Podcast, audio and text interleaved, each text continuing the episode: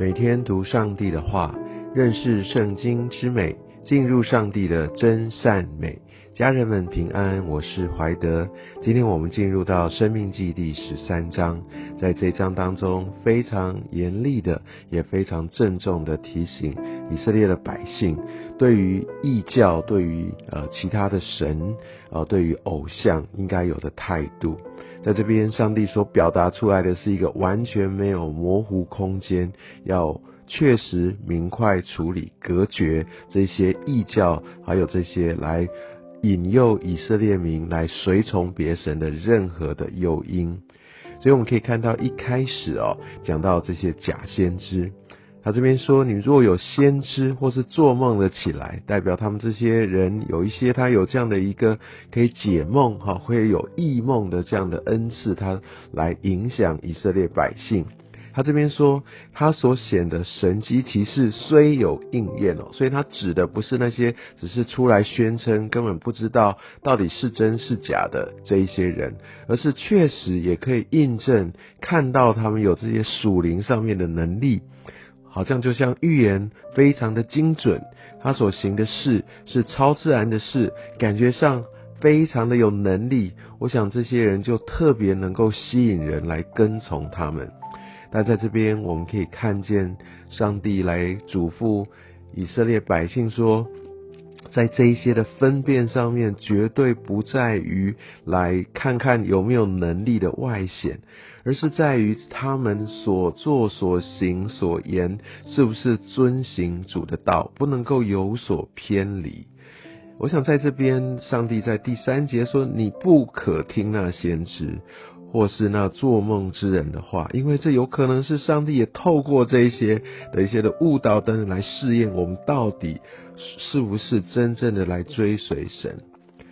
他这边其实也给我们一个挑战跟一个提醒，要我们分辨我们到底是真正的跟随神、渴慕神，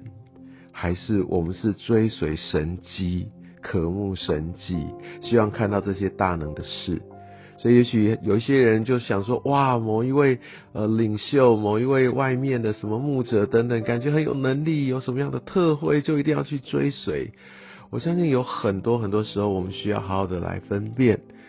所以，大家在经历教会一阵子，你可能有的时候你会听到，在教会并不是那么的高举或者宣传，或甚至说，呃，鼓励大家去参加一些外教会的特会，因为在他们的根基，在这些神学的思想上，对我们，我们不是说他们都会是呃有所偏差，而是说在能够分辨确认之前，其实我们会有相当大的一个风险。所以，我们不是哦，因为听说那边很有能力，好像很有恩高，我们就去，都需要非常非常清楚的分辨。而且去了之后，不是全然的就我接受，都需要带到圣经，带到神的话里面，带到这些真理的核心上面来去做审视哦。我们最重要的是第四节，说你们要顺从耶和华你的神。第一个，顺从我们的神；第二个，敬畏他。完全的以他为大，是甚至有种畏惧，就是我不会呃去做别的事情，因为我对他的敬畏。第三，谨守他的诫命，对于诫命，我是确确实实的、很谨慎的、很确实的来遵守。第四个，听从他的话，真正的有一个行为，用的心来拥抱。第五个，侍奉他，就把侍奉神当做我生命当中。非常非常重要的一部分。第六个，专靠他，单单的来依靠他。所以在这一章的经文当中，第四节就是整个的一个核心。对于我们的神，我们要顺从，我们要敬畏，要谨守他的诫命，要听从他的话，要侍奉他，要专靠他。所以我想这边给我们一个很重要的一些的提醒。接下来在公开以外，再来就是私下的。这样的一个呃分辨，你知道很多时候要引诱人离开，未必是在公开场合，在讲台上，在测会中，然后让人家来被呼召来跟随。其实更大的也更常见的，是在我们的关系里面，特别这些亲近的人，透过低声细语，慢慢的一些的诱导，其实它可能带来人心极大的一个转变。我想在这段经文特别讲到说，很多这边的引诱让我们离开，是来自于我们的至亲。所以有的时候，或者应该说非常多的时候，感情、亲情这些的关系，也会成为跟随神的动力，但也可能成为跟随神的拦阻。所以我们需要非常非常的坚持。当然，在现今的社会当中，我们不会用像旧约在那个时代特别的背景里面，呃，上帝要用清除的方式确保他的百姓，因为他马上要进入一个异教，所以，所以，而且。在那个时候用这样的手段是大家所共同接受的，但在现在我们的时空背景不同，但是同样的要分别出来，不要依从因为情感的原因就让自己一步一步的妥协进去，其实更是一个非常深切的提醒。其实这对我们来说可能挑战难度更大，因为我们每天都在这个相处当中哦，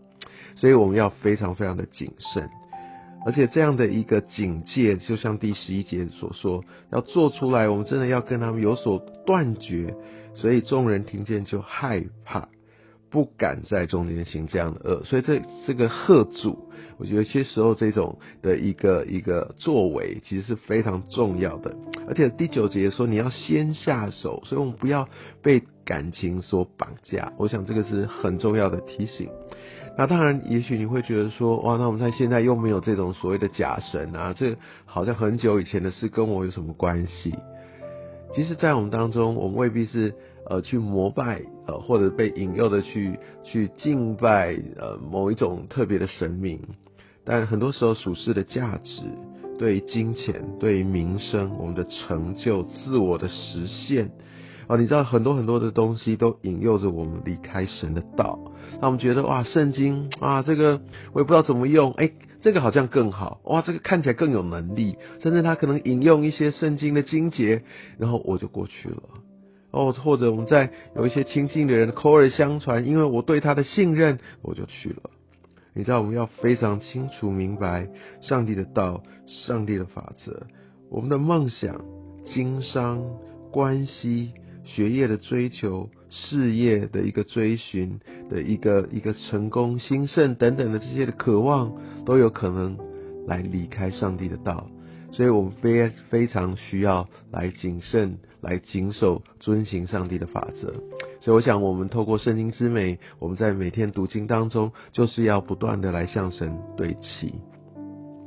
再来就是说，也许在别的文化，在别的诚意，好像有一个更好的一些的法则，在当时他们可能用在哪一个城，他们有这样的一个发酵。很多时候，我们也许是哇，听到某一个名人哦，在网络上面或或者有一些的励志的一些激励的一个些的讲座，什么样的他高举什么样的学说，什么样的方法论，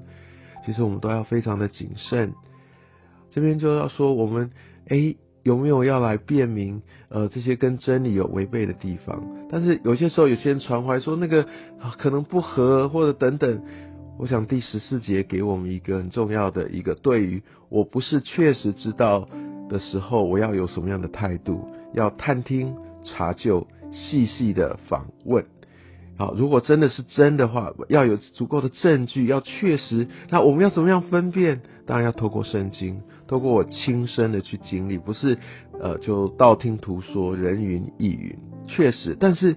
当有这些事情发生的时候，就要彻底的隔绝。所以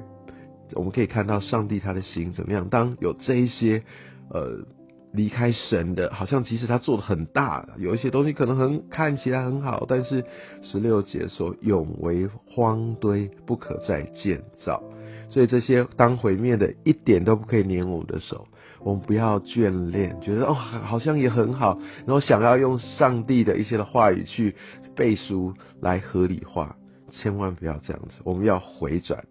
这一章，给我们一个盼望的一个一个祝福，作为它的结尾。他就说：“当我们这样转回，耶和华就转意不发烈怒，恩待你，连续你，照他向你列祖所起的事，使你人数增多。愿神带领我们，也赐福我们，让我们经历到他的慈爱与信实。愿上帝祝福你。”